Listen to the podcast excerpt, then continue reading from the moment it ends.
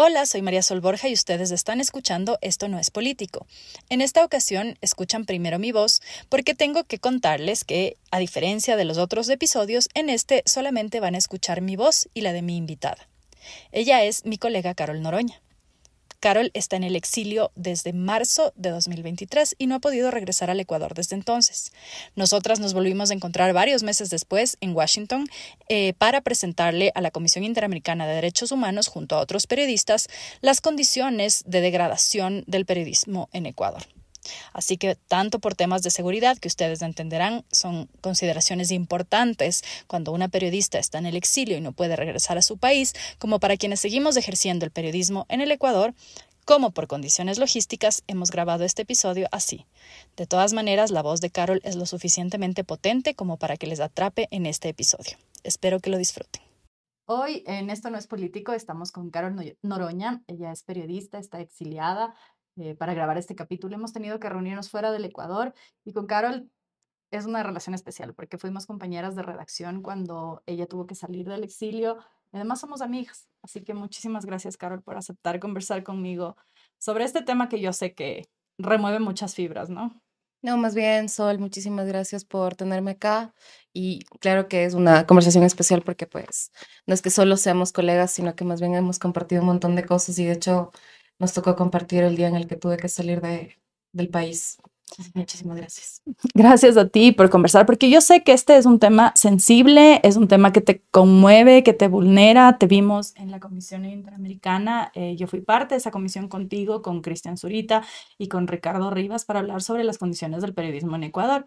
Y a veces parece que cuando hablamos de las condiciones, hablamos con la distancia que un periodista reporta eh, lo que pasa. Eh, yo recuerdo que para mí como el primer impacto, y te voy a preguntar sobre eso, de reportar sobre nuestra propia historia fue cuando le secuestraron a los colegas de Diario El Comercio. Y yo recuerdo que escribimos una columna, yo en ese momento estaba todavía en GK, que se llamaba em, La historia de nuestro propio secuestro, me parece que se llamó la columna. Y era como contar un poco qué significó para mí como periodista y que además fue el sentimiento de muchos otros colegas que recuerdo que luego me escribieron y dijeron como, ay, lograste retratar lo que sentíamos, que es como contar en primera fila em, esta historia que normalmente contamos cuando son personas ajenas, pero en ese caso se trataba de nuestros colegas, para muchos de los que cubrieron eran amigos, habían sido compañeros de redacción, eh, y hoy a ti te pasa algo guardando las distancias similar en el sentido de que en algún momento se pudo haber empezado a hablar del exilio a pesar de que tú fuiste la primera periodista que tuvo que salir exiliada del Ecuador. ¿Cómo ha sido eso para ti?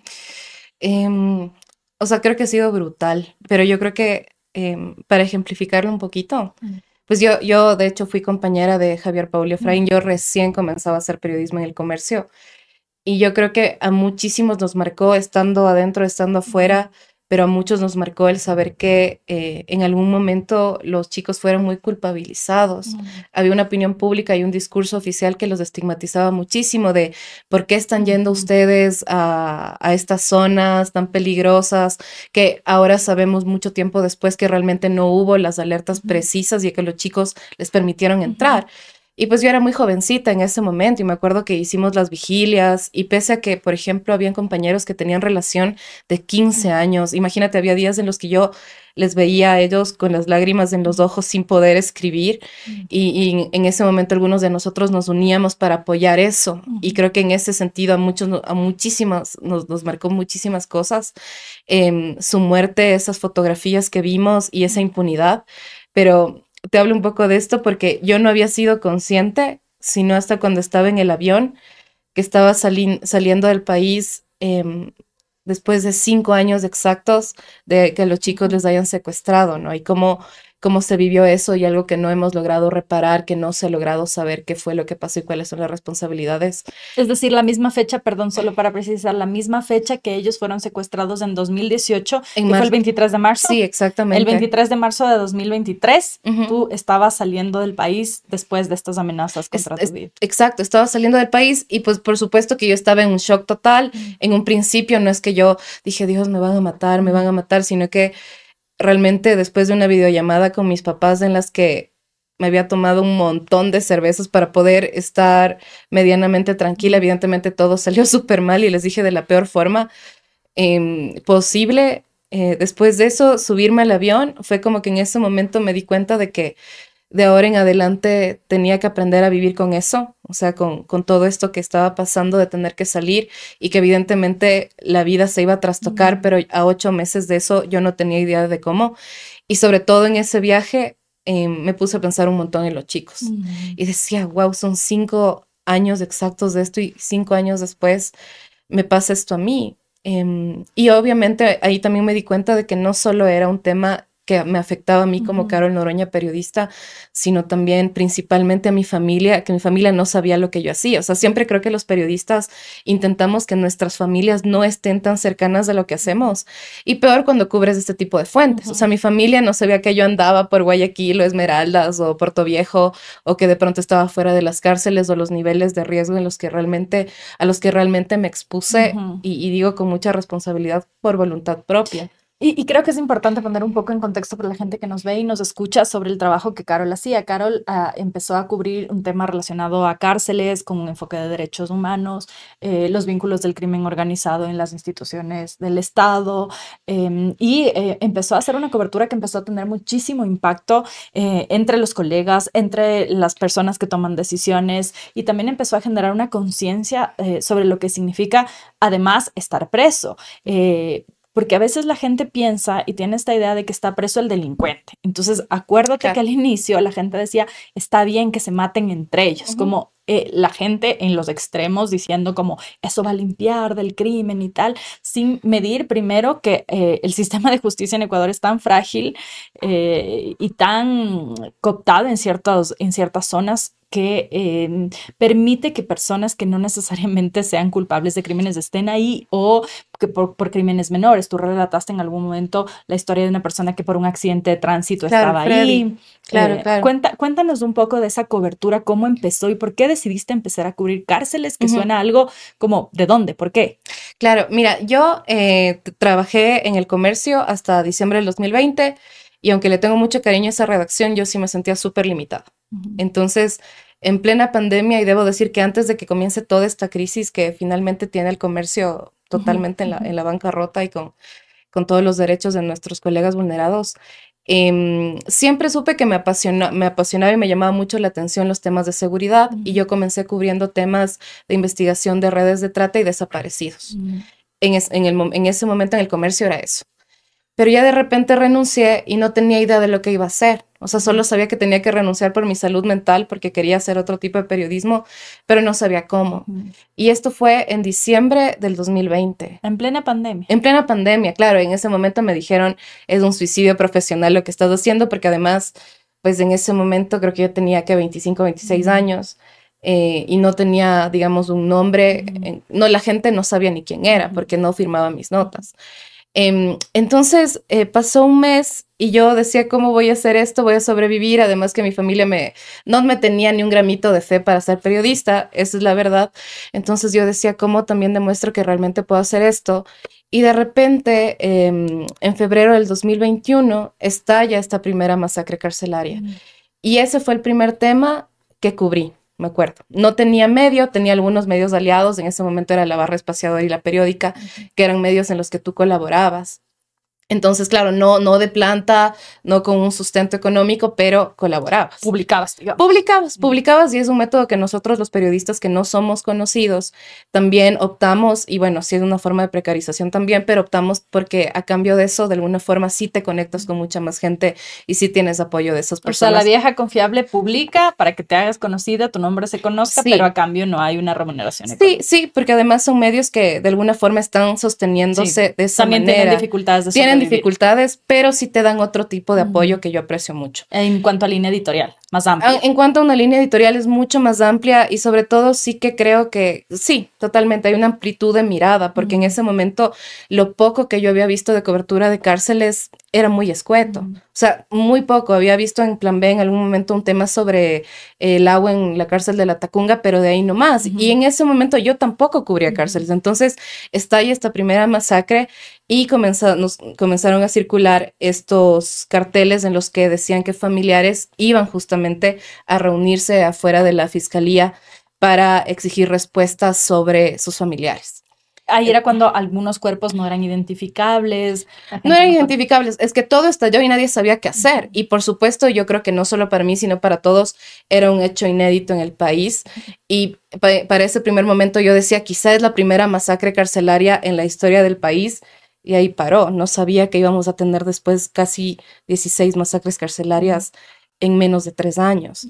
Entonces, para ese momento fui justamente a esta manifestación y había unas cinco personas eh, la mayoría eran mamás, y luego llegaron dos chicos y me acuerdo que ellos escribieron en un cartel algo que decía sentenciados a prisión, más no sentenciados a muerte. Y yo creo que, claro, como ese momento era freelance, yo pude estar cinco horas metida ahí con las mamás, conversando un poquito, ¿Esto dónde fue?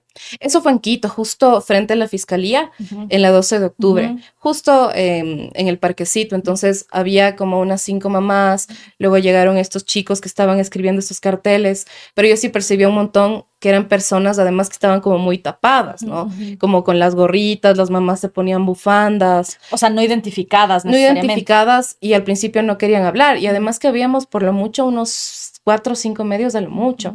Luego, pues obviamente los colegas se fueron y yo me quedé todo el día con, estas personas que luego fueron a la oficina del SNAI. Entonces, em, creo que tuve la suerte eh, de en ese momento como generar un vínculo de confianza con estas familias.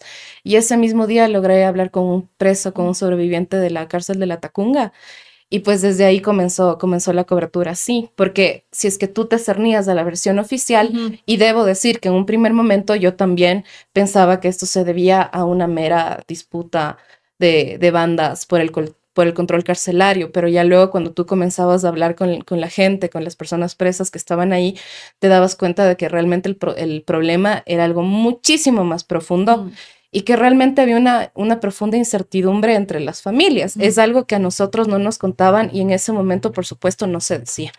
Y entonces, a partir de ese momento, eh, empieza esta cobertura que dura más o menos dos años, porque desde febrero de 2021 hasta marzo de 2023, que es cuando tú tienes que dejar el país, eh, ¿qué es lo que pasa? ¿Cómo se agudizan las dificultades? ¿O desde un inicio ya podías identificar algunas condiciones que podían dificultar tu cobertura? Eh, y, y en qué momento llega como este punto más álgido en el que empiezas a sentir que puede haber algún riesgo, si es que lo sentiste alguna vez. Sí lo sentí, pero sí siento que lo neutralicé un montón de tiempo. Yo creo que eso nos pasa a muchos periodistas que estamos metidos mucho en nuestros temas. Entonces, como tenemos más información y tienes mucha más indignación porque te das cuenta de que hay una complicidad estatal evidente. Pero claro, durante el primer año de cobertura, que fue durante el 2021, eh, yo comencé a, hablar mucho con personas presas y con mujeres también. Entonces, en estos medios independientes en los que yo me movía, eh, pues se me permitía publicar eso y, hacerlo con mucha profundidad. Y para ese momento yo no sentía que había un riesgo. O sea, de hecho, en, algún momento me consultaron por qué tú no, tú no estás siendo amenazada. Entonces, eh, lo que yo pensaba y lo que algunos, algunas fuentes, es decir, personas presas me decían es que usted lo que está haciendo es contar todo lo que nosotros estamos viviendo acá, es decir, la vulneración a sus derechos humanos, pero no es que está usted indagando en otras cosas. Ahora la idea no, no es ahondar mucho en este tema por tu seguridad, por la de tu familia, por la nuestra, eh, sino más bien entender cómo eh, esto impacta en tu vida al final, porque tú estabas haciendo un trabajo periodístico y de repente eh, un día recibes una especie de alerta de que puede haber un atentado en contra de tu vida. ¿Qué nos puedes contar sobre eso? Sobre la sobre por qué sí, sobre, sobre, sobre cómo fue esta, esta alerta, lo, que puedas contar. Sabes que, em, y yo creo que si era, era, necesario para mí hablar de esto, porque hay mucha gente que piensa que yo ya sabía que esto iba a pasar y que por poco y me despedí, así como ya nos vemos en un ratito y no fue así. A mí siempre me han llamado defensora de delincuentes toda la vida desde que cubro esto. Em, y un poco estaba, creo que direccionado a que la gente pensaba que el yo eh, publicar textos con voces de las personas presas, sobre todo, pues estaba legitimando ciertas violencias que se, que se ejercen, pero realmente no era eso, sino que son cosas que están pasando. Em, y de ahí hubo un camino en el que seguí publicando información. Hay información que nunca publiqué, aunque piensen que no. Hay información que en su momento decidimos no publicar por alertas de mis fuentes. Yo creo que tengo que agradecer que en cuando tú te mueves y estás investigando crimen organizado, necesitas también sentirte cuidada y establecer una, una relación de confianza con tus fuentes. Esto no quiere decir que yo tenía eh, o tengo algún tipo de vínculo con algún líder criminal, jamás. Pues la cobertura siguió a partir de ese año, ya tenía unas primeras alertas, a veces me llamaban, Em, a prevenirme por si publicaba un texto como uno que publiqué de Puerto Viejo porque me fui a ver cómo funcionaba el microtráfico ahí. Pero la verdad es que nunca supe yo también hacerlas públicas. O sea, y, tú recordarás, en la redacción tampoco es que yo supe decir, miren, esto está pasando, sino que yo tenía miedo en ese momento y creo que eso es una, un gran aprendizaje que no quería decir porque pensé que ya no me iban a permitir cubrir más. Y, y eso es una responsabilidad que ahora yo asumo. Eh, y bueno. Lo cual probablemente habría pasado. Pero habría pasado, por supuesto habría pasado. Y entonces, eh, ya durante las semanas previas al exilio, yo publiqué varios textos que, que incidieron en varios movimientos internos eh, de varias prisiones y que no se, no se hicieron públicos. Yo lo sé porque sé que pasó eso. O sea, hubo gente que se sintió afectada. Sí, mm. sí. Y sabes que uno, uno siempre que publica un texto te sientes con esa adrenalina, ¿no? De ya publiqué este texto, ¿qué va a pasar? Sobre todo cuando son textos álgidos, yo creo que es algo que entendemos mucho los periodistas, del sentimiento de publicar algo que es un orgullo, pero al mismo tiempo, pues sí dices, ojalá que esta vaina no me cause algo heavy. Y en ese momento sí lo sentí un poco, pero dije, capaz es como los otros textos y poco a poco, pues se me va a ir. Y en la semana del exilio, me acuerdo que me desperté el lunes y ya sentía que algo iba a pasar. O sea, ya sentía que algo iba a pasar, estaba conversando con mis amigos, yo sentía, sentía como una energía muy extraña. Y para el día miércoles, me acuerdo, yo estaba almorzando y ahí fue cuando tú me, tú me dijiste, creo que fue Dome o tú me, me alertaron de que a mi cuenta de Twitter no había eh, cómo entrar. No había cómo entrar, ya. Yo no creo que quienes me amenazaron hayan hecho eso. eso ese tipo de prácticas usualmente vienen de otro sector. Em, porque obviamente las bandas no es que van a estar así, a ver, te averiguo la contraseña, no, no, no. Eso, eso siempre viene de otras prácticas, pero para ese momento yo tenía muchos frentes abiertos. Y ese miércoles yo decidí em, abrirme un poco de redes y decir, ¿saben qué? Voy a respirar un, un chance, un ratito. Y ahí puse un hilo en el que decía, ¿saben qué? Cuídense mucho, pero yo ya sentía que algo estaba pasando, entonces publiqué este hilo. En, el, que, decías que ibas a tomar algo de distancia. Sí, y realmente era así. Iba a tomar algo de distancia, seguir publicando y seguir. Em, el miércoles ya por la noche eh, recibí una primera advertencia por parte de una fuente que muy cercana y que además varias veces había dado su voz para denunciar un montón de inconsistencias dentro del sistema penitenciario. Esto era un par de días antes de que te fueras. Eso fue el miércoles, claro. Y tú eh, saliste un viernes un viernes. Un viernes supe todo que esto iba a pasar. Entonces el miércoles me dice, mire, tenga mucho cuidado, esto está pasando. Y yo me acuerdo que me quedé em, también pensando dos horas y decía, chuta, no sé, no, no, sé qué hacer. Para ese momento no sabía qué hacer, porque yo no sé si tú te acuerdas, pero me parece que fue un miércoles que tú también, tú y yo hablamos. Sí, nos sentamos a tomar un café y es, es importante esto porque yo estaba preocupada por Cara. Y yo recuerdo, como trabajamos en la misma redacción, que dije, yo dije, bueno, me voy a sentar y le voy a decir cuáles son mis preocupaciones al respecto. Y recuerdo que te dije, hay que tomar distancia de ciertas coberturas. Eh, nos tomamos un café, conversamos largo.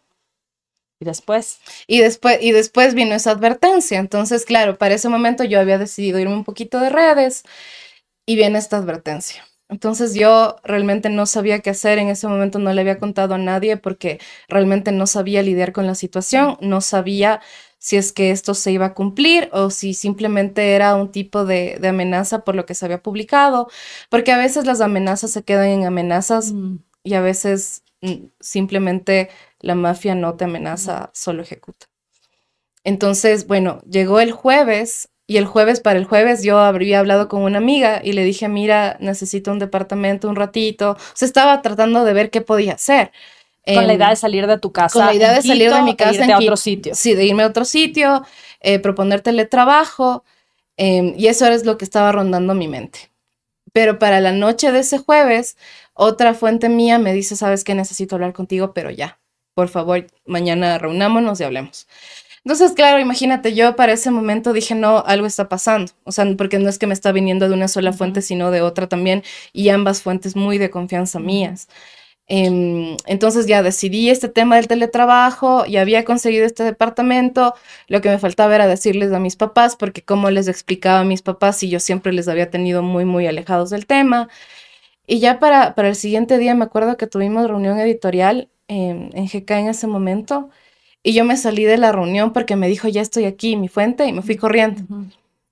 Entonces, claro, seguramente mis jefes decían como, ¿y esto porque se está yendo de la reunión editorial? Y me fui, me acuerdo que mi fuente me dejó esperando un buen rato y cuando llegué, eh, todo lo que se me presentó en ese momento ya era evidencia clara de que realmente se estaba planeando un atentado en mi contra. Lo dijiste en la Comisión Interamericana. Lo dije. Eran, eran audios, eran audios de dónde vivía. De dónde vivía, fotografías mías. O sea, recuerdo hasta los diálogos que yo me acuerdo que cuando les conté a ustedes, todavía tenía todo fresco. Tengo un texto escrito donde está todo eso, pero eh, para este momento lo tengo un poco bloqueado, creo que también por, para intentar recuperarme un poquito de la situación. Tomo un taxi para mi casa y estando en el taxi digo, no, pues qué bruta, ¿cómo me voy a ir a mi casa? Entonces eh, salí del, del, taxi, me fui a tomar una biela. Em, evidentemente esto de la forma más desastrosa. O sea, ahorita que me acuerdo, intento que me dé un poco de risa porque realmente no puedo creer, o sea, disasocia un poco y claro, yo estaba corriendo por, por el Teatro Bolívar, me acuerdo, y al frente del Teatro Bolívar hay como un, como un restaurante pizzería. Entonces yo me metí, me acuerdo, y me pedí una biela. Mm. Y luego le escribí a mi mejor amiga que estaba en Argentina y también le escribí a ella que está del otro lado. Em, y yo lo único que me acuerdo es que les dije a ellas, me van a matar. Me, me, van a matar, me van a matar, me van a matar. estabas ahí ya asustada. eso sí te asustó. estaba súper asustada. O sea, Porque tú eres una persona que no mide mucho el miedo. Sí, sí, sí. O sea, yo creo que antes, o sea, yo creo que sí era consciente del miedo, pero más bien yo tenía otra postura frente al miedo, porque el miedo es funcional finalmente. Sí, por supuesto. Pero para ese momento a mí me parecía que habían cosas más importantes que el miedo. Entonces, mi pulsión Em, de vida no, está, de, no estaba tan alta eh, para ese momento. Y, y, sí, y sí fue un error, realmente ahora conmigo misma lo sé. Em, pero claro, estaba ahí tomándome la biela, me acuerdo que rompí la biela, la gente no sabía qué estaba, qué estaba pasando porque yo lloraba a mares, me, me Yo me acuerdo que me despedí de mi fuente y, y le dije que no me quería morir. Y me acuerdo que mi fuente me dijo algo así como, eh, a la gente buena no, no, le, no le pasan cosas malas. es como a la gente buena y a la gente mala y a toda la gente le, pasan, cosas, le pasan cosas, ¿me entiendes? Entonces me acuerdo que me fue a ver, me fue a ver a, a, donde yo estaba y yo todavía no había decidido decir, decirle a mi redacción todavía para ese momento, hasta que en ese momento me di cuenta de que no me podía callar, porque yo eh, durante todos estos meses he pensado mucho y, decía, pero si ya solo no decía nada más y seguía con mi trabajo, o sea, porque también hay un tema de culpa que tú sientes eventualmente después del shock, de fuiste, fuiste tonta, fuiste em, muy ingenua, eh, fuiste muy novata en ese sentido.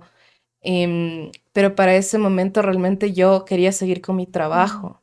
y, y, digo, si es que no hubiese tenido la reacción de, de mi círculo más, más cercano, de mi pareja, de mi, de mi amiga en ese momento, seguramente no hubiese dicho nada. Pero ya me dijeron, Carol, realmente tienes que decir lo que está pasando.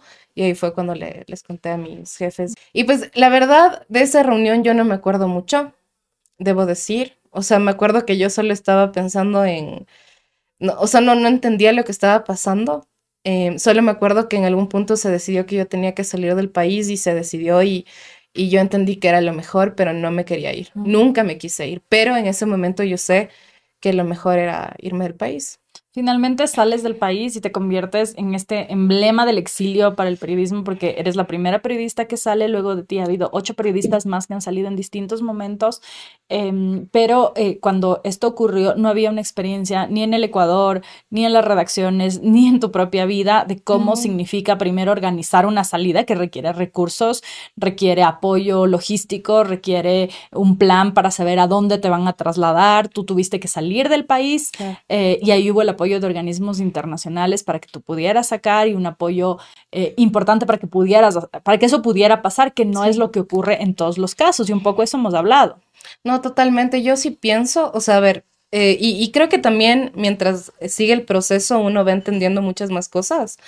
Pero al principio, claro, yo me acuerdo que en, esta reunión que tuvimos muy chiquita, em, estaba José María Isabela llamando a todo el mundo y, claro, ellos sí tenían conexiones internacionales que permitieron que se haga contacto con estas organizaciones y que haya gente que me pueda recibir. Días después, uno José María Isabela, para los que nos escuchan, son los editores. Son los editores de GK, Ecuador, sí. Eh, pues ellos hicieron lo que pudieron en ese momento, que me parece que fue una reacción adecuada eh, y, pronta para poder salir, porque realmente hay colegas que no, no han tenido tristemente esa, esa ayuda y ese apoyo y que por supuesto uno es responsabilidad del medio en el que trabaja también, pero a veces eh, yo creo que nadie estaba preparado para esto. O sea, nadie, no, no GK, no otros medios que han tenido larga experiencia cubriendo crimen organizado, porque si bien el crimen organizado no es nuevo en el país, la cobertura ya a fondo de eso sí, sí la es y hasta ahora sigue siendo.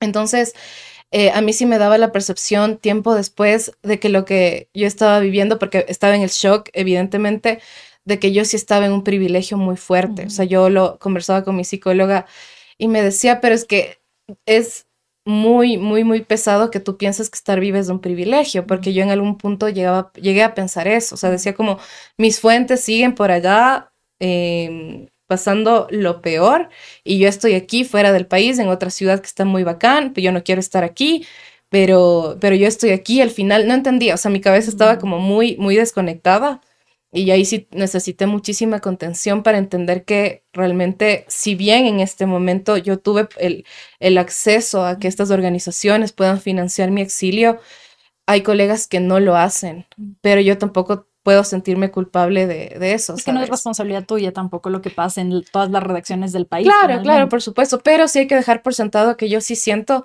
que todo este apoyo que he tenido no lo han tenido otros colegas. Por supuesto, pero es que esos son hechos. Y, eso, y eso es importante decirlo. Sí, y los hechos están ahí además. Y, y, cuando tú sales, te vas a un país amigo, después estuviste en otro, es decir, has peregrinado por algunos países eh, durante este tiempo con la imposibilidad de regresar al Ecuador.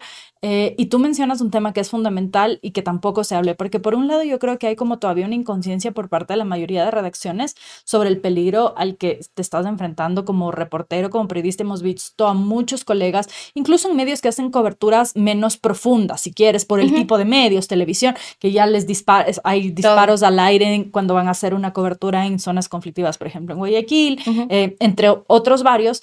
Eh, y entonces hay como esta dificultad, a pesar de que ya estamos viendo eso, yo creo que desde las jefaturas de varias redacciones está como no pasa nada, como todavía seguir minimizando por un lado y por otro lado esto que tú mencionas que es fundamental, que es la salud mental, porque al final esto también ayuda y contribuye a, que tu salud mental se afecte, en tu caso el exilio, pero en el caso de quienes también siguen cubriendo, sí, degrada las condiciones de la cobertura y de su trabajo. Exacto, o sea, yo creo que es duro para quienes estamos afuera y durísimo para quienes siguen haciendo periodismo en el país, porque, a ver, nosotros hacemos periodismo porque pensamos que algo se puede lograr.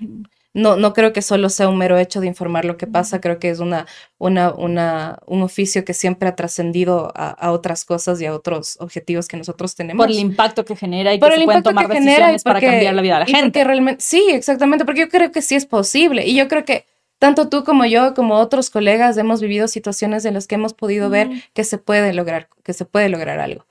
Em, pero al mismo tiempo sí siento que em, hemos dejado de lado tanto, aunque la discusión en este momento está, hemos dejado un montón de lado el que estas historias también nos pueden hacer mierda, ¿me entiendes? O sea, yo creo que esto sí es importante hablarlo, porque yo no me imagino, he hablado con colegas que están en, las, en zonas como Esmeraldas, y me han dicho, nosotros ya no cubrimos eso por salud mental porque todo el tiempo nos están amenazando. No es porque solo ustedes que están en Quito son más visibles, les amenazan, nosotros ni siquiera podemos denunciar.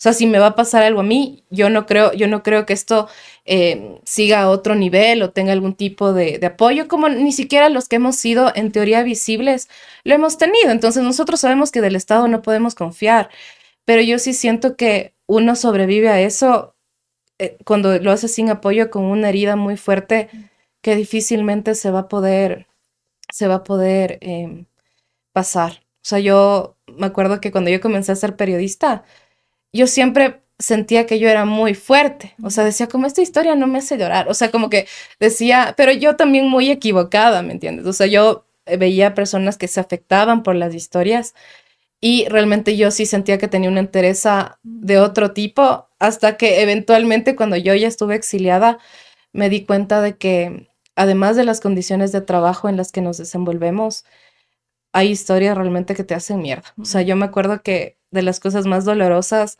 que he podido pasar cubriendo cárceles es que maten a mis fuentes. O sea, es algo que yo no puedo describir porque ciertamente eh, son personas que si bien no son tus amigos, no son tus hermanos, si tienes una convivencia diferente, las personas que están en situación de encierro tienen la psiquis totalmente quebrada.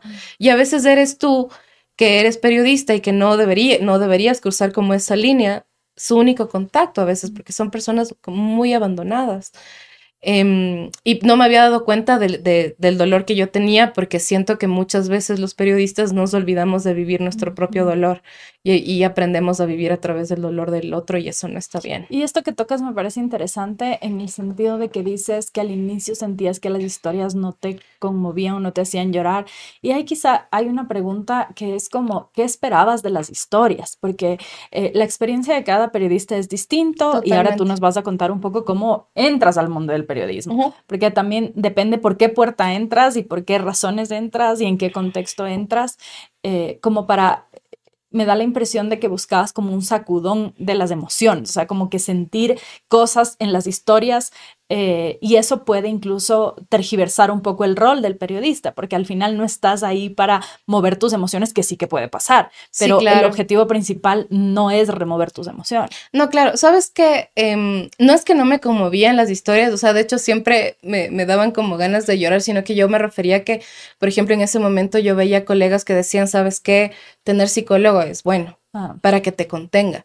Pero e, yo fui formada eh, por, un, por un periodista que, eh, por un periodista que tiene muchos años en el oficio y que nos enseñaba em, a ser muy pragmáticos y a ser muy fuertes con las cosas que él mismo necesitaba acceso a la salud Seguramente, y, él también necesitaba acceso a la salud mental, exactamente. No estaba claro, lo sabe, pero... No es un tema que, que digamos, lo que te quiero decir es, eh, sin, ningún ánimo, me río un poco porque me, sorprende que hay una generación de periodistas todavía que han tenido experiencia y tienen su nombre y tal, que el tema de salud mental les ha costado muelas y que capaz ahorita viendo las condiciones, tal vez puedan pensar en ese exceso, pero antes, antes no. era cúrtete, o sea, cúrtete y sigue trabajando. Y, yo también, y mira, yo tengo 28 años, tengo eh, 8 años en el oficio y yo tenía esa misma visión. Cúrtete. O sea, me parecía, cúrtete o sea, cúrtete.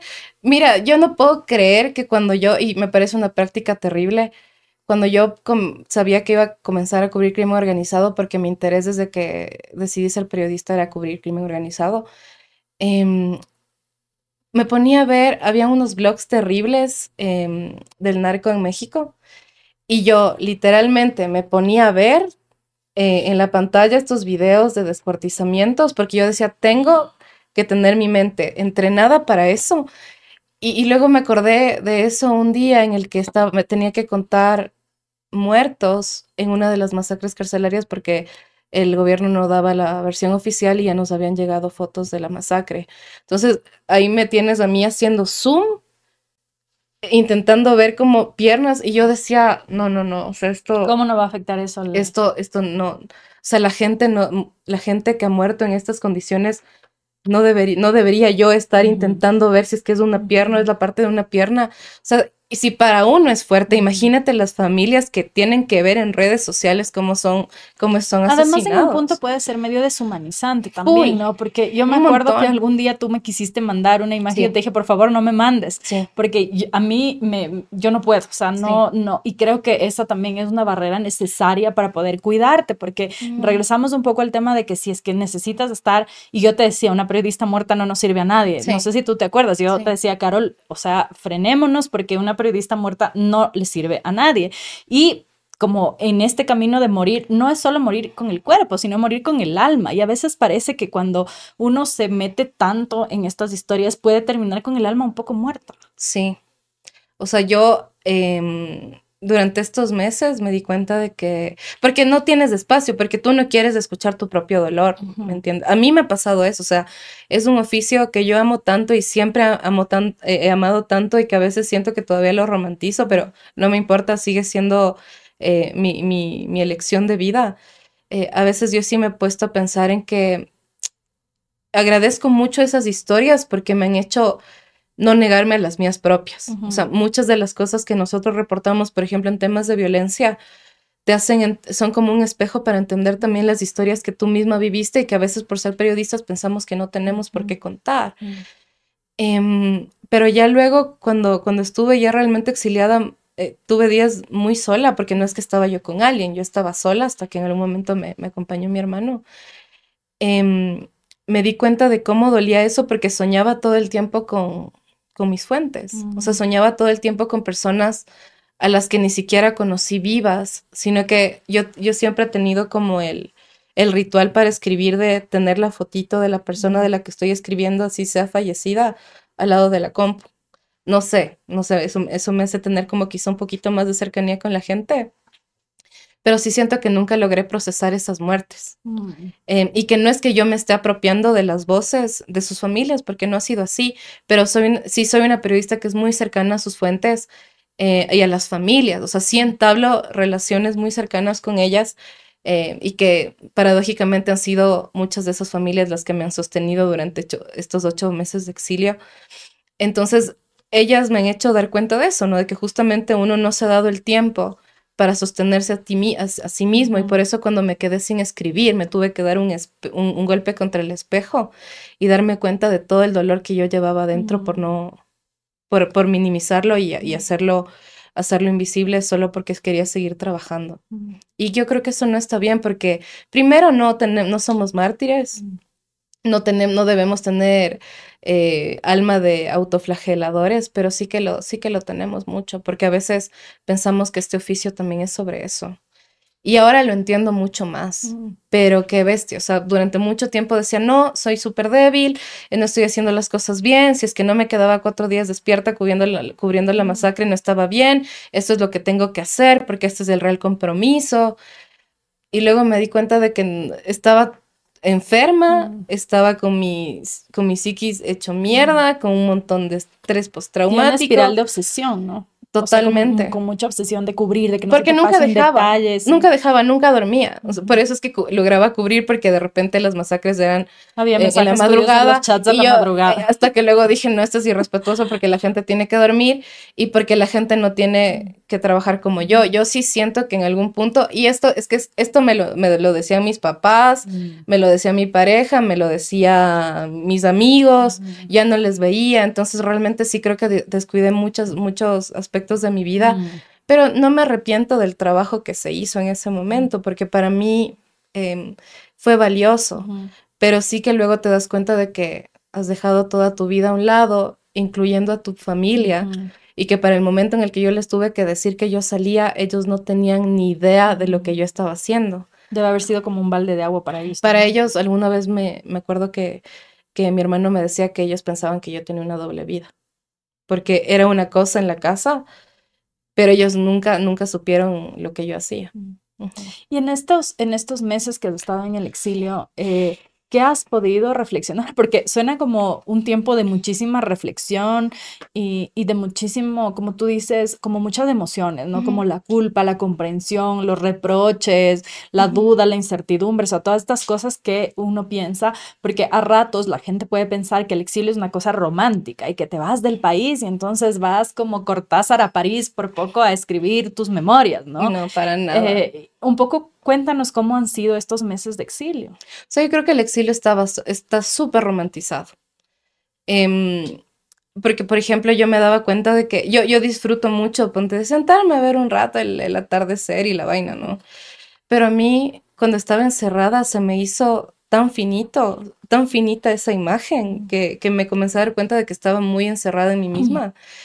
Y tristemente no tuve mucha lucidez durante los primeros meses estaba demasiado cerrada conmigo misma, estaba muy reactiva. Entonces, lo, durante esos primeros meses, todo lo que yo tenía era culpa. Mm. Em, por eso es que yo digo, quizá hay mucha gente que puede culparte desde afuera, pero ya ni siquiera eso es necesario porque tú misma sientes la culpa, o sea, tú sientes la culpa de tener que irte cuando tus papás les están operando, tu mamá casi le da un infarto, o sea, ni siquiera sabía lo que tú estabas haciendo. Em, y realmente una, una, una visión súper irresponsable. A mí me pasó que fui a ciudades muy bonitas, pero ni siquiera podía salir. O sea, me daba miedo salir y yo decía, o sea, odiaba esa sensación porque yo nunca fui así, siempre fui una mujer como súper independiente y esta vez em, ya ni siquiera podía pararme. O sea, llegué a un punto en el que ni siquiera podía pararme y lo único que podía hacer era como coger ollas y estar lavando obsesivamente lavando las ollas porque mi vida todo era un desastre. Mm. Y sobre todo que lo, con lo primero que yo lidié fue que pensé que se me había acabado la carrera. Y yo decía, ¿por qué si tengo 28 años ni siquiera me han permitido hacer más cosas? Em, pero ya luego en un punto em, fui acompañada Em, y ahí es cuando valoras un poco eh, esta compañía y estos afectos que quizá en un momento se descuidan. Y por eso también creo que, eh, y ya tú me dirás, como este trabajo, más bien este tipo de trabajo requieren que refuerces como tres veces más de esos afectos que son los que te van a sostener, ¿no? Son súper importantes. Yo creo que a veces uno tiene eh, esta onda de tener el alma confundida y afligida y como esta, este, este, no sé, este complejo de, de escritor eh, atormentado. Eh, pero no, realmente no es eso, porque algo que a mí me pasó muy lindo y, donde a partir de eso comencé ya a reflexionar lúcidamente todo esto que pasó, fue cuando mi hermano me fue a ver. Eh, mi hermano es doctor y hace mucho tiempo, yo, yo, bueno, cuando yo era muy jovencita tomaba mucho, me drogaba un montón, entonces hice cosas no fui una tan buena hija realmente, en contraste con mis dos hermanos que siempre fueron más juiciosos. Tú eres la única mujer de tres hermanos. Yo soy la menor de tres hermanos y mm, sí siento que le di muchos dolores de cabeza a mis papás y a mis hermanos. Entonces, mi relación con ellos estaba muy rota, muy, muy, muy rota. Entonces, claro, para todos fue este shock cuando, cuando comenzó todo el exilio, porque no es que éramos una familia tan pegada. O sea, yo intentaba, intentábamos, pero teníamos comunicación cortada totalmente. Pero llegó un punto en el que tuve un ataque de pánico em, cuando yo estuve en Buenos Aires. Y fue tan, tan, tan terrible eso que ya no lo pude disipar. O sea, tenía como taquicardia un montón y le llamé a mi ñaño, que es doctor, y mi ñaño me, me tranquilizó, me acuerdo, estaba, estaba yo sentada en el baño, pero realmente con una, con una decepción profunda de por qué yo no pude lidiar mejor con esta situación, porque yo pensé que podía. Em, pero evidentemente es una respuesta normal, ¿me entiendes? Como que la psiquiatra me decía, pero ¿qué más esperas? O sea, no, no, no, no esperes. Exactamente. Entonces, mi hermano se fue. A la siguiente semana, mi hermano me estaba cocinando porque para ese momento no, ni siquiera comía. O sea, estaba demasiado encerrada mm. y no le respondía a la gente. Y fue lo más bacán que a mi hermano no le gusta salir mucho. Mm. Pero en ese momento mi niño comenzó a salir conmigo.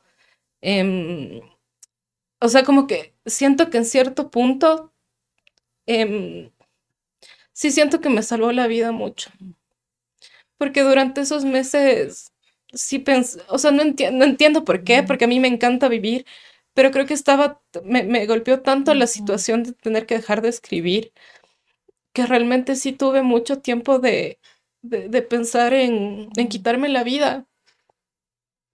Y no sé si es que si es que no hubiese ido, yo no sé si es que eso hubiese pasado o no. Pero el, pero el man llegó a salvarme la vida completamente.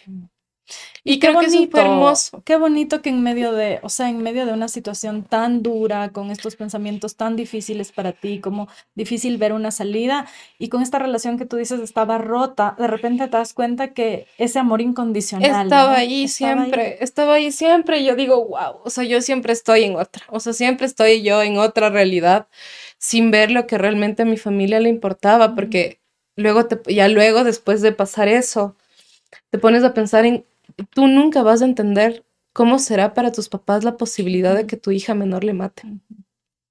Nunca. Y es, brutal. No, no, entiendo cómo será, pero es mis papás recién hace una semana, me acuerdo que, que, que, que, estuvimos reunidos y, y me decían eso, nosotros estamos mal porque todavía no te vemos bien, pero sí queremos que entiendas que para nosotros esto también ha sido un trauma porque yo, y se quiebran y no pueden hablar más o sea, mi papá está, tiene un, un, cuadro de depresión enorme Porque evidentemente es como perder a la hija, no, ni siquiera pudimos abrazarnos, darnos alguna cosita. Porque tú ya no alcanzaste a despedirte de ellos. O sea, tú te enteras de esto y te tienes que ir a un sitio por unos un par de días, unas horas, y luego tienes que salir del país sin poder regresar ni a tu casa. A ti te llevan la ropa, tú, ah, te llevan un par de cosas para que Y además que ni siquiera me quedaban así, mi pobrecito, tú sabes, los manes haciendo, o sea, como que haciendo la ropa con lo que más podían, ropa que ya ni siquiera me quedaba, qué chistoso, pero sí, no les puedo decir, o sea, la, despedida fue una videollamada. Mm. ya en el aeropuerto. No, fue una llamada. Lo que pasa es que un día antes, o sea, durante las horas siguientes necesitaba un lugar en donde quedarme y estuve en el departamento de una amiga, donde también estuvo mi mejor amigo, porque Además, la salida sí fue como en un carrote ahí, medio blindado. O sea, toda una cosa que. Un operativo de cine. Que yo tenía que ir como que acostada y yo no quería acostarme. Entonces era como que los manes decían, ya, Carol, ya. Pero es que yo no entendía en ese momento em, lo, que, lo, que, lo que estaba pasando. Pero la despedida solo fue a través de una llamada. O sea, yo les tuve que decir que, que hubo una alerta grave, pero no esto que ahorita les estoy contando. Mis papás se enteraron meses después de toda la situación y pues evidentemente cuando se hizo público, eh, pues ya hasta, mis, hasta mis tías que no sabían que era periodista se enteraron de que yo era periodista en esas circunstancias. Entonces no fue, fue brutal, la verdad, fue brutal, pero dentro de todo eso, yo sí le agradezco al exilio por, por, aunque sea lo, lo, más duro que me ha tocado vivir en la vida, que me hizo reconectar con mi hermano. Porque mi hermano es un del puta, así como nosotros decimos con nuestros panas. El man es un bacán, es, es, un, es un tipo muy bacán y me siento súper afortunada de que el man, porque ese es su acto de amor, ¿me cachas? Es, creo que es, es, o sea, dejar su trabajo en, ese momento por irle a cuidar al hermanito, o sea, fue muy lindo y yo creo que esa es una de las mejores cosas que yo siempre me voy a llevar porque es un periodo que te marca para toda la vida y por lo tanto vas a acordarte de todas las personas que estuvieron en ese momento y de la persona de la que yo más me voy a acordar en ese momento es mi hermano. Hagamos una pausita. Sí.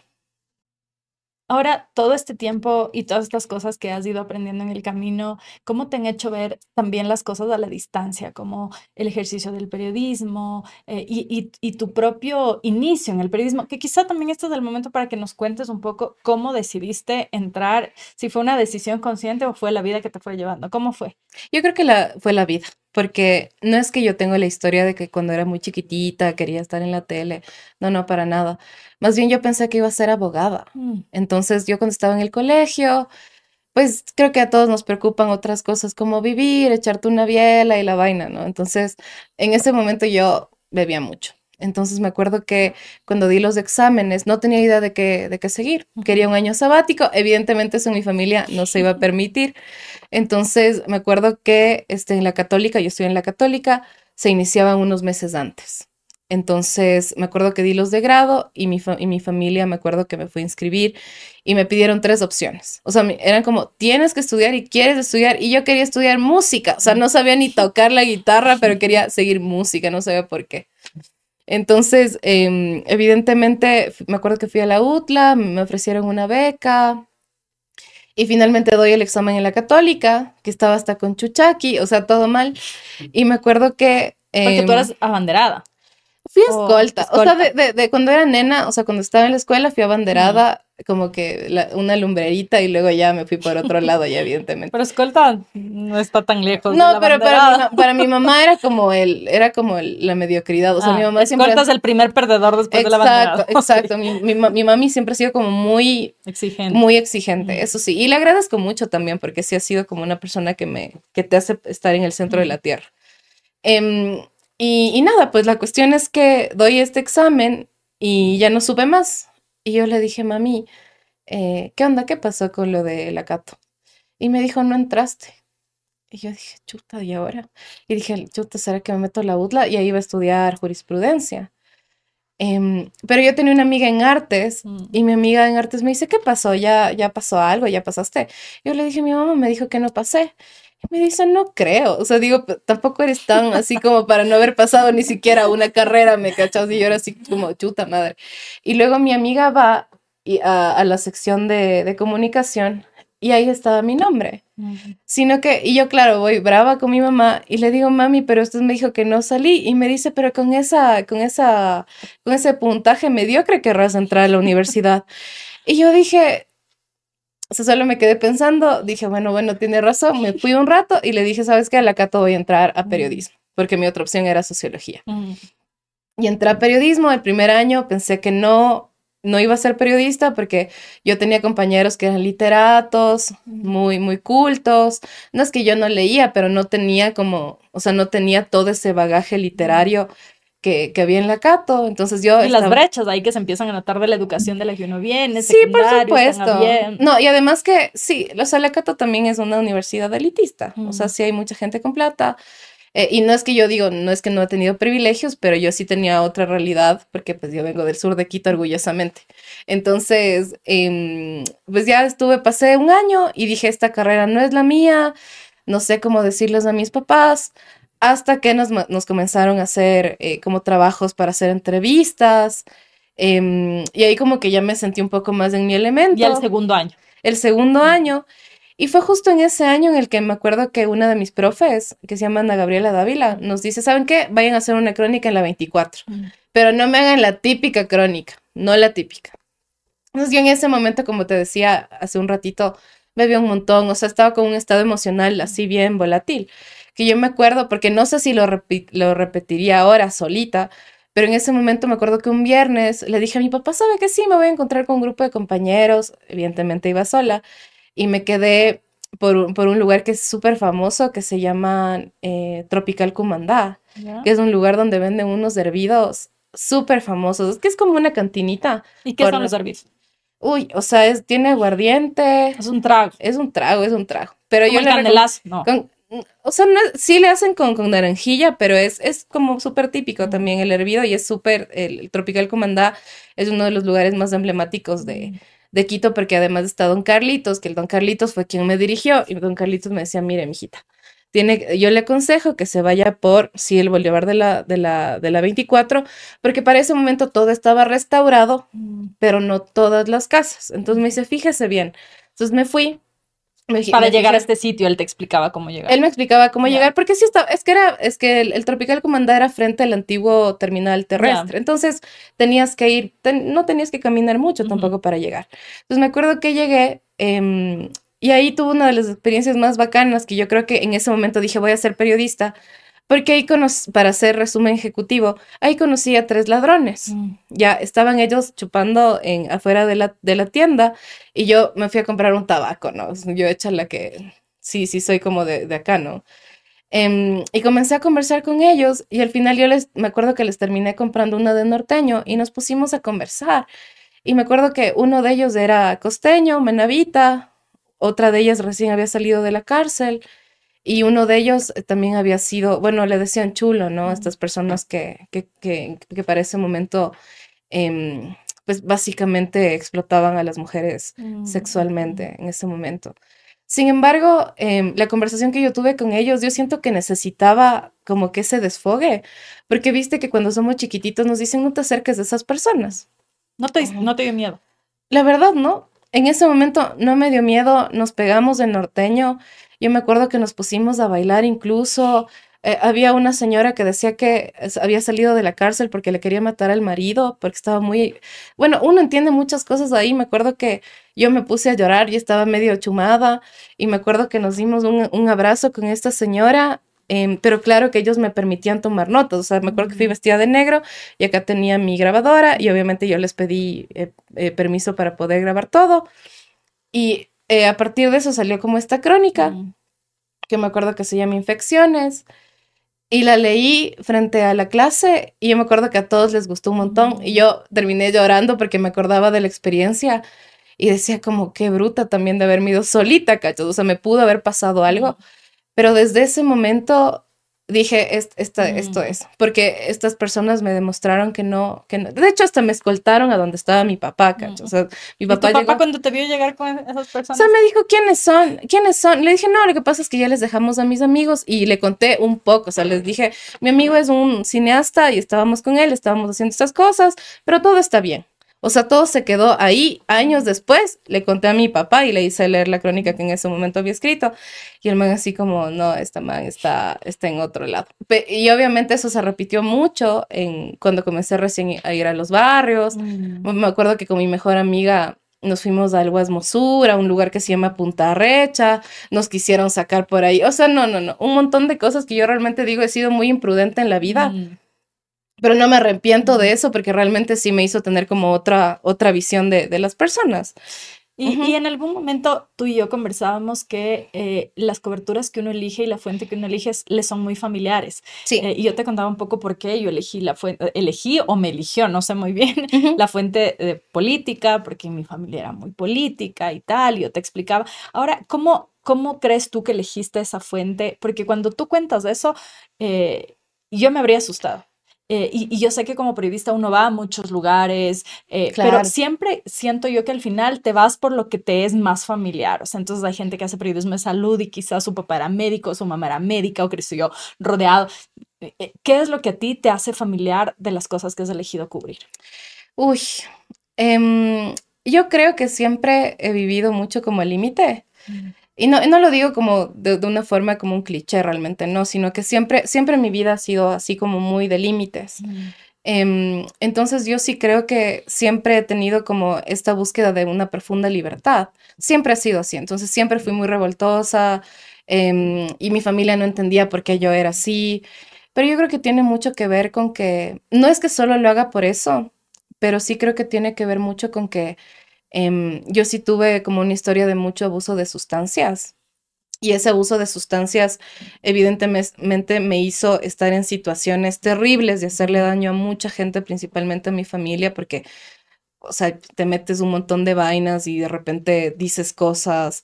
Em, y obviamente también tenía un contexto en el que muchos de mis amigos eran microtraficantes, em, que estaban metidos en pandillas o en naciones en ese momento. Eh, muy perseguidos por la policía. Entonces como que siempre estuve muy metida en ese tipo de círculos que me, que me permitieron ver como otro tipo de realidades, pese a que yo era una, una, una, una chica que en su casa era muy sobreprotegida. Luego pues ya hubo problemas familiares y pues todos salimos al mundo. Pero yo sí creo que el contacto con esa gente a la que uno le dicen a la que no te tienes que acercar fue como un poco ver un espejo de lo que yo vivía. Claro que yo desde una visión de privilegio absoluta por tener derecho a acceso a educación, a un montón de cosas, pero realmente eran personas que no son tan lejanas como, como uno piensa. Entonces, yo sí siento que sí tenía como esa habilidad de hacer conexión mucho con la gente. Entonces yo no, le, yo no les tenía miedo a los presos y no les tengo por qué tener miedo porque siento que aún así son muy estigmatizados. Eh, y, pero el, el, ser tan joven y no, no, necesariamente conocer esas cosas porque probablemente conforme vas ganando experiencia en el periodismo vas viendo que hay cosas, eh, desmitificas. Pero siendo tan joven, eh, ¿qué influencia tuvo tu barrio? Quizá en algún momento tú me contaste algunas historias del barrio que yo dije, ahí está. O sea, cuando tú me contabas esas cosas, entendía por qué había ciertas otras ya en la cobertura que se te hacían muy familiares. O sea, el sur es una zona caliente, pero es, es también un tejido comunitario bien bacán porque, digo, em, de chiquita yo no tenía muchos amigos, pero yo de lo que me acuerdo un montón, no sé si tú has escuchado Mugresur, alguien ha escuchado Mugresur acá. Mugresur es, es, es un grupo como de, de, de, rap, pero realmente es como muy... Eh, muy, importante para la escena independiente del país, porque creo que fueron de los primeros grupos que tocaron como temas de migración, temas de persecución. Sí, sí, sí. Y, e, y, los manes, cuando recién comenzaron, grababan al lado de mi casa. Mm. Entonces, claro, yo me acuerdo que con mi papá les veíamos a los... Y ellos súper bacanes, decían, oiga, señor, le pido permiso para grabar acá, que ni sé cuánto. Entonces yo me hice súper fan de ellos.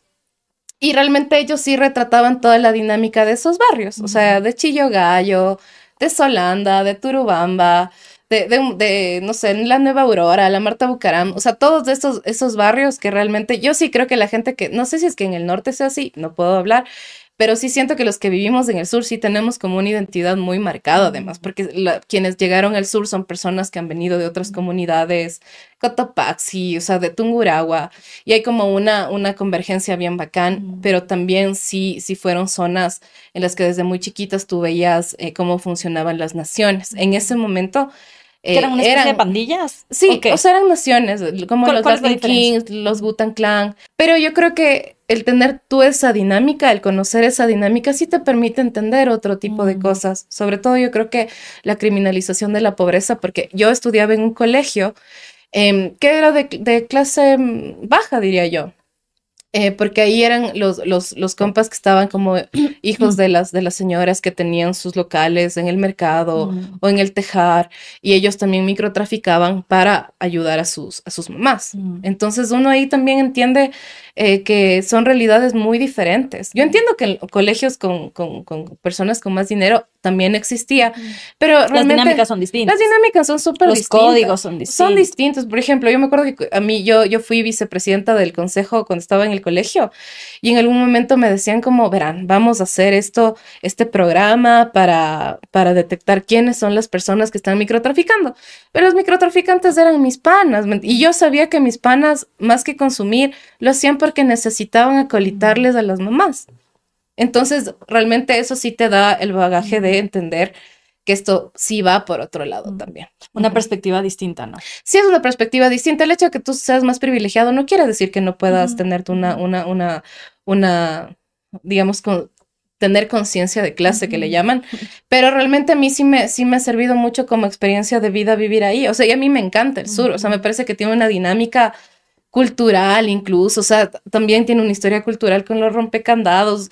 De hecho, eh, por mi barrio también había eh, una casa cultural em, y también como la presencia de, estos de estos raperos que finalmente fueron contando las historias de los barrios y de, nuestros panas que, que algunos fallecieron, fueron asesinados y que, y que otros pues siguen. Porque miren, la nación no es que todos sean microtraficantes. En la nación habían profesionales, en la nación habían personas que robaban. O sea, es, muy, es muy curioso, pero ya pues otras han perdido tristemente por esto que está pasando en el país. Pues ya ese sentido de nación como tal ya no, no existe mucho. Que es básicamente proteger el barrio. Sí, o sea, un, montón, de, un montón de cosas más. Yo, por ejemplo, me reía cuando en algún momento sacaban eh, estos narcomurales en el sur, mm. donde tú le veías a la Virgencita de Guadalupe y los colores de México. Pero es como que es no entender la historia de los vatos locos, ¿no? Que son chicanos. O sea, yo decía, o sea, me, reía un poco porque, claro, tú veías en la tele que sacaban los narcomurales y ni sé qué. Es como cosas que siempre estuvieron en el barrio desde que yo soy chiquita, pero es entender también la cultura de ellos. Ahora, que por obviamente el asentamiento de las redes estén, ahora sean más, Hay otros más violentas, es otra cosa, pero eso siempre estuvo ahí y siempre fue un tema, o sea, tiene mucha cultura, mucho rito pero realmente era una, era una nación, o sea, realmente, pero también con unas prácticas muy violentas. O sea, mm. no, sí, para hablar de eso deberíamos tener horas, pero en, en, el sur sí hay mucha convergencia de eso. Y mm, cuando miras como un poco en perspectiva este camino que ha recorrido, este tema del exilio que es como eh, tan complejo eh, y, y, lo que tú decías a un inicio de eh, tener miedo de no poder retomar la profesión, de momento eso está, ¿cuáles son tus perspectivas para el futuro? O sea, yo ahorita, por ejemplo, estoy aprendiendo, porque yo sé que no todos los periodistas exiliados han sido jóvenes, muchos periodistas asesinados han sido colegas que han tenido 30 años en el oficio. Eh, pero sí, sí, sí caché que yo también sí tengo que hacer un ejercicio de autocrítica y ver qué es lo que pude hacer mejor. Y en esas estoy. Estoy como dejando atrás la culpa de qué bruta, por qué dije esto, por qué no dije esto. Para tomar la responsabilidad. Para tomar la responsabilidad, porque tengo que hacerme cargo. O sea, yo no tengo rencor con las personas que quisieron matarme. Una semana sí tuve, tengo que aceptar, una semana sí pensé mucho y hasta me pasé al lado de Bukele. O sea, realmente mi mente estuvo tan, tan, tan en otro lugar que yo dije, no, a ver, o sea, hay que entrar a dar bala. Y luego dije, realmente no, o sea, sigo siendo la misma defensora de delincuentes que la gente decía. Em, pero sí creo que... Entre comillas. Entre comillas, entre comillas, porque no es lo, lo que defendía, pero realmente sí, sí entender que es un oficio de mucha crítica hacia uno mismo y en el que si tú quieres seguir haciendo periodismo, pues hay que hacerlo y sobre todo aprender a lidiar con eso, porque en algún momento tú y yo conversábamos sobre esta posibilidad de hacer periodismo por odio o hacer periodismo en contra de alguien. Y eso no sirve. Entonces a mí no me sirve hacer periodismo en contra de esas personas, sino eh, un poco volver a lo básico que yo hacía, que era estar con la gente. A mí, a mí eso me gusta mucho y, y de alguna forma durante este exilio sí ha sido muy retribuida. O sea, algo que, que me llenó muchísimo y que sí lo digo con mucho orgullo es que en un principio no lo vi, luego me, me, mandaron como un compilado de las cosas que la gente había sacado en ese momento. Y, y, algo que me pareció tan bacán fue ver a las familias de las que yo había escrito como hablando o, solidarizándose, mandando mensajes. Yo decía, qué paradójico, porque en algún momento tú fuiste un puente de desahogo y un puente de, poder decir cosas y en este momento ellos han sido mi mayor puente de, apoyo. Ellos han sido mi red de apoyo paradójicamente. Tú en algún momento, y hablando en la medida que lo quieras hablar, hablaste del tema de las adicciones y en algún momento recuerdo que me dijiste que el periodismo te salvó la vida un poco ayudándote a salir de ahí. ¿Cómo, eh, cómo fue eso? Yo siento que, y no sé si es que esté bien, porque eh, lo he hablado mucho con mis amigos y a veces creo que estoy muy equivocada, pero em, yo siento que siempre tuve la vida muy desordenada y siempre me dolía algo, o sea, siempre, siempre he vivido con un dolor, o sea, con una profunda depresión diagnosticada evidentemente como muchas otras personas en el mundo. Pero cuando yo comencé a ser periodista y sobre todo en estos temas, em, el ser más consciente de que, estas, de, que uno realmente puede escribir y retratar la memoria de alguien. Yo te voy a contar una cosa que no, que, le he contado como a las personas más íntimas, pero me parece una experiencia eh, importante. Yo me acuerdo que cuando, antes de renunciar al comercio, yo no sabía qué hacer. Entonces, yo tengo mi mejor amiga que, que, es como una bruja, o sea, tiene, tiene como una sensibilidad bien interesante y me dijo, vamos a hacer la ayahuasca. Yo era súper escéptica en ese momento hasta que me llamó la ayahuasca. Y yo creo que no es un ritual para todos, pero realmente cuando yo, yo fui a hacer la ayahuasca me pasó algo que me, que me cambió y que hasta ahora sigo pensando. Y es que cuando yo hice el ritual yo esperaba ir a sanar relaciones o la relación con mi familia no pasó nada de eso, sino que lo que yo, lo que yo vi en ese ritual em, fueron a dos personas, a una nena que se llamaba Carolina Andrango. Ella fue víctima de femicidio en, en el 2018 y a través de su muerte descubrimos una red de trata que luego se mediatizó un montón. Em, y vi a varias de las personas desaparecidas de las que yo escribí en ese momento. Mm. Yo a Carolina nunca la vi viva. Mm pero la vi, o sea, les vi a ellos y, yo no entendía realmente en ese momento, solo me daba como un profundo dolor y lloraba y lloraba y lloraba.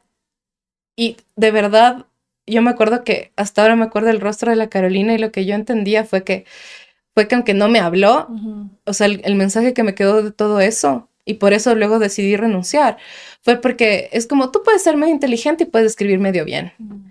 Pero nosotros, de las personas que tú escribes y que haces memoria, las que estamos muertas, también sabemos quiénes pueden ser ustedes, porque ustedes están construyendo nuestra memoria. El que mi mamá te entregue cosas mías o el que mi mamá te regale cosas mías, como ha sido en algunos casos que al, publicar tu trabajo la gente muy generosamente te ofrece algo muy personal. Em, realmente hay que tener un respeto porque estás construyendo la memoria de alguien, una memoria que tiene mucha energía y que tiene, que tiene muchos matices. Entonces yo me acuerdo que no entendía eso en ese momento. Un año después lo comencé a entender y en estos meses lo he comenzado a entender mucho más. El periodismo es un oficio de mucho ego, pero yo creo que al final yo hago periodismo porque me interesa la memoria. Mm. Y yo creo que al poder ser el poder ser un puente de eso, encontré la misión de vida que yo no, podía tener antes. Y por eso es el, yo, yo lo he dicho públicamente, es como el amor más bonito que yo he encontrado personalmente. Ya un poco terminando, Carol, em, y hablando un poco de cosas más, más ligeras, porque ha sido una conversación como fuerte, que te remueve cosas a ti, que seguramente la gente que escucha y que ve em, va a empezar quizás a sentir la magnitud de lo que significa irse y lo que significa el exilio y lo que significa además, por lo menos por un momento, dejar tu vida y tu proyecto de vida en stand-by hasta decidir qué va a pasar. Em, ¿Qué haces ahora cuando necesitas reírte, cuando necesitas relajarte, cuando necesitas respirar, cuando necesitas tomar distancia de esto? Uf, la verdad es que creo que no tengo respuesta a eso porque todavía no lo he encontrado. Todavía estoy como en un proceso de recuperación que me impide todavía volver a cagarme de la risa como antes. Yo sé que sí va a pasar de ley, pero en este momento sí me ha costado un montón. Sí me, realmente no, no he encontrado más que em, seguir pensando que, que, puedo volver a escribir como esa esperanza. O sea, yo realmente quizá luego vea esta entrevista y diga como, capaz si tenía más cosas, pero te estoy, o sea, este, este diálogo llega en un momento en el que yo todavía no he llegado, no he terminado de recuperarme y recién estoy comenzando a pensar que hay una posibilidad de vida y de oficio después de todo esto que está pasando. Por eso estamos grabando en el lugar en el que estamos grabando también, porque hay una esperanza de poder hacer periodismo en, en, el país en el que yo en el que yo nací y en el que yo quiero o sea, de regresar. De regresar. Y toda esta lucha y este silencio que en este momento no me permite reír porque no puedo, porque el cuerpo no me lo permite todavía. Eh, todo eso es para poder volver. O sea, si hay un objetivo eh, que yo estoy persiguiendo en este momento y que es continuar haciendo periodismo, pero la verdad es que cuando tiene, y creo que es necesario que se sepa porque quizá mis colegas están pasando por la misma situación, si tienes un, proceso psiquiátrico fuerte, em, el, el, cuerpo a veces no te responde, em, a veces levantarte te cuesta, como todos esos síntomas que, que hemos tenido, pues aquí se han profundizado un montón. Entonces, creo que en algún momento de ley me cago de la risa de nuevo, pero ahorita no, no encuentro todavía motivos más que el luchar por poder volver a hacer periodismo. Y cuando regresas a mirar a esas cosas que uno le marcan desde su infancia, desde su temprana eh, adolescencia o juventud, ¿hay recuerdos que te ayudan a sostenerte? Sí. ¿Y qué, qué piensas? Si es que puedes compartir lo que puedas compartir y lo que quieras compartir. Em, yo creo que como creo que la persona más importante en mi vida siempre ha sido mi papá. Mm. Entonces, siempre me acuerdo que cuando yo le dije a mi papá que era lesbiana, claro, no entendían, no entendían nada hasta que un mes después, yo me acuerdo que estaba enamorada de alguien y me acuerdo, porque fue cuando yo tenía, tenía 19 años, mm. pero les dije borracha, ya te digo, estaba yo en, otra, en otras cosas en la vida. Y yo me acuerdo que mi papá me vio así y me dio un abrazo y, me fue a ver y me dio un abrazo tan fuerte, mm. tan fuerte que yo hasta ahora me acuerdo. Mm. Entonces cuando yo, cuando yo me exilié, siempre llevo, eso como amuleto. Mm. Siempre, siempre, siempre llevo eso como amuleto y chuta, que ves es que los papis son todo, ¿no? Es un uno no lo sabe valorar, pero las raíces de uno es lo que somos finalmente, ¿no? Yo siempre me acuerdo de, eso. Y siempre ha sido así. Mire, yo tengo, no, no, no soy muy creyente, pero algo que me enseñó una amiga alguna vez es que rezar es un acto de amor. Entonces mis papás, cuando yo me he sentido más, más triste y más sola, aunque yo no soy, tan creyente, mi, les pido que recen por mí y eso, y eso hace algo también en tu energía. El poder de la oración. Mm. Y, tú ahora em, dices que estás todavía como sanando, como pasando este proceso. Eh, son ocho, nueve meses de lo que, de lo que tuviste que salir del país. Em, cuando piensas un poco en ese país que dejaste eh, y cuando piensas un poco en esos afectos que se quedaron atrás, eh, ¿cómo, ¿Cómo lo sostienes eh, con esta base que tú has mencionado sin necesariamente utilizar estas palabras, pero mucho amor incondicional al final de tus padres? ¿Cómo sostienes esos vínculos desde la lejanía? Porque eso también es algo complicado, ¿no? Poder estar de cerca con tus amigos, poder conversar. ¿Cómo, cómo, cómo haces eso? Me ha costado un montón, pero em, mi pareja, que es una, una mujer muy bacán, me acuerdo que, y, que, y que creo que eso es muy, muy, muy lindo, eh, cuando me fue a visitar también en el exilio, porque esto te trastoca todo, incluso también la vida de las personas que están más cerca tuyo. Me acuerdo que se dio el tiempo de, de pedirle a todos mis amigos que hagan un montón de cartitas, o sea, que me manden lo que ellos querían mandar.